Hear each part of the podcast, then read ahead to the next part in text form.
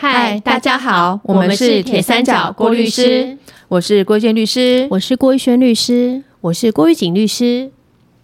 玉轩律师，我最近蛮常被问到有关国民法官法的问题，而且日常生活中也开始频繁看到司法机关制造的一些宣导文案或是广告之类的。其中啊，我对一款贴图印象特别深刻，贴图里面有猫头鹰法官乔治 （George），还有草颚国民法官西多士 （Citizen）。草颚呢是猫头鹰的一种，它们的特征是有一张大扁脸。脸型上宽下尖，形状跟爱心和苹果很相近哦，模样很可爱。目前在台湾，草鳄是保育类动物。贴图使用猫头鹰与草颚，分别代表法官及国民法官，同中有异，异中有图，别具巧思诶，所以我印象很深刻。遇见律师，你有看到吗？当然有，我是猫头鹰控，我有下载这款贴图哦。不过我看这款贴图的那个点跟你不一样。嗯，我认为他会使用猫头鹰，是因为猫头鹰象征智慧，而智慧也是从事审判的法官必须具备的。所以我觉得用猫头鹰来诠释法官蛮贴切的。嗯，对呀。在我们今天聊国民法官法在规定什么之前呢？狱警律师，我们是不是先让大家知道一下为什么要制定这部法律？这部法律是在二零二零年的八月十二日制定公布的。立法的目的是为了要让国民可以经由亲自参与刑事的审判程序，感受到审判的公正及妥当，并且让国民想要表达的法律情感能够真实的反映在裁判中，进而提升国民对司法的信赖。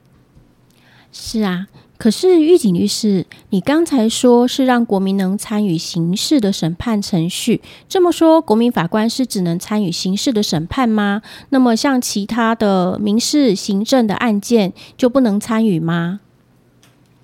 没错哦，国民法官只有针对刑事案件，其他像民事、行政的这些程序就没有国民法官的制度。而且，刑事案件很多种类。不是所有的刑事案件都有适用的哦。首先，像是少年刑事案件以及毒品这两类案件是完全被排除在外的。剩余的其他刑事案件则必须符合两个条件：第一个，所犯的罪是最轻本刑十年以上有期徒刑，也就是重罪。重罪原则上就会有国民法官制度的适用，轻罪就没有，除非轻罪有了第二个条件，那就是。故意犯罪，因而发生死亡结果，再有这个要件的轻罪，也就会有国民法官制度的适用了。好，所以总结来说呢，除了少年及毒品犯罪完全排除适用以外。国民法官参与审判的是重大犯罪，也就是最轻十年以上有期徒刑的犯罪，以及虽然不是最轻十年以上的重大犯罪，但是行为人是故意的，而且最后有造成别人死亡的犯罪。举例来说，像杀人罪是属于最轻十年以上有期徒刑的重罪，它就有国民法官制度的适用。而酒驾最重是判两年以下有期徒刑，不是刚才所说的最轻十年以上的重罪。但是如果驾驶人是故意的，而且最后致人于死的话，那么即使这个罪不是最轻十年以上的有期徒刑，也要适用国民法官制度去审判哦。是哦，以上就是有适用国民法官法的刑事案件。我在这里要另外再强调的一点是，这个国民法官参与的阶段，只有检察官起诉后的第一审审判程序，其他程序也是没有的哦。没错，现在大家应该了解的，国民法官是在参与刑事重大的审判，责任重大。诶，那么是不是需要有法律背景的人才能当国民法官呢？我们请遇见律师跟大家说明。国民法官着重的是一般国民，有法律背景的人反而是消极资格，不能担任。所以，只要是年满二十三岁的中华民国国民，而且在地方法院管辖区域内继续居住四个月以上的人，没有《国民法官法》第十三、十四、十五条所规定的其中一种情形，都能当国民法官哦。举个例来说，在市林地月管辖的台北市市林区继续住了五个月的二十五岁中华民国国民，只要他不是像被褫夺公权的人，或者是受到法院监护宣告、辅助宣告、破产宣告的人，或者曾经、现在受到司法不利处分的人，或者因为被羁押、管收、隔离治疗的人，而有不能全程参与审审判程序的人，或者是像跟被告或被害人有一定关系，譬如说亲属、婚约、顾问关系的人，或者是没有完成国民教育的人。或者是党政军警人员等等特殊职业背景的人，只要没有这些情况的人，就可以当国民法官喽。哦，那么被选为国民法官之后要做些什么呢？或是有什么要遵守的呢？选出国民法官之后，就会由三位法官以及六位国民法官组成国民法官的法庭。这六位国民法官会跟法官一起坐在法台上面，一起全程参与审判程序。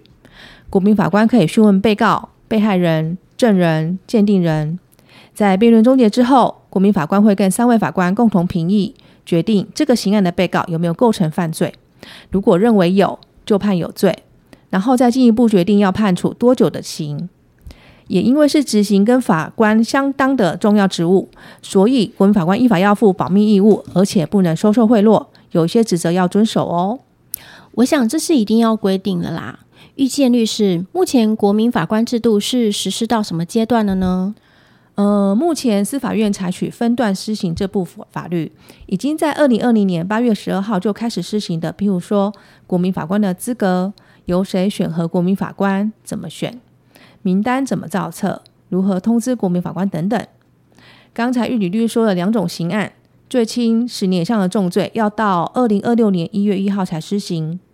另外一种故意犯罪造成别人死亡的刑案，则是明年，也就是二零二三年一月一号就会开始施行了。是，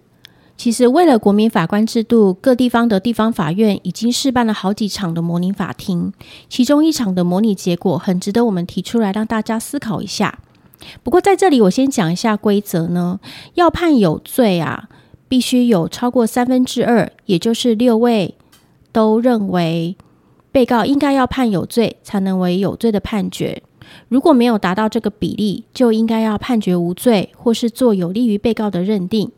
结果，这场模拟法庭的评议结果是，三位法官都认为被告构成杀人罪，但是呢，六位国民法官当中，只有两位认定构成杀人，总共只有五票，没有达到三分之二。虽然即使无法论以杀人罪，这个法庭还是会进一步去认定评议有没有构成其他的罪名，比如说杀害、呃伤害罪啦、重伤罪等等。但是你们想想看，这三位有经过严格审判经历的法官，全部都认为构成杀人罪了，国民法官竟然多数都不认为。如果这是以后真实的案例，不知道大家的想法会是什么呢？其实从这里可以看出来，国民法官的一票跟法官的是等值的哦，职责同样重大，也因此针对国民法官的权利跟保障，这部法律有一些规定。最重要的有，国民法官是依法独立行使职权，不受任何干涉的。而且，如果为了报复或者是想要让国民法官违背职务，而对国民法官或者是国民法官的一定亲属犯下譬如说恐吓、伤害、妨害自由的罪。犯罪行为呢是会被加重其刑二分之一的，还有像是任何人都不能接受国民法官的个资，国民法官因为参与审判所任职的单位都必须给予公假，不能用这个理由当做出对他不利的处分。另外，国民法官还可以领取到按照到庭日数计算的日费、旅费等等，都是法律赋予的权利哦。今天的节目就先到这边喽。大家对于国民法官应经应该已经有了一些些认识，不知道大家想不想当当看呢？欢迎留言跟我们分享哦。我们是铁三角，我们是郭律师，我们是三姐妹，与您聊聊人生，聊聊有趣的事情，聊聊生活中的法律。我们下次见，拜拜。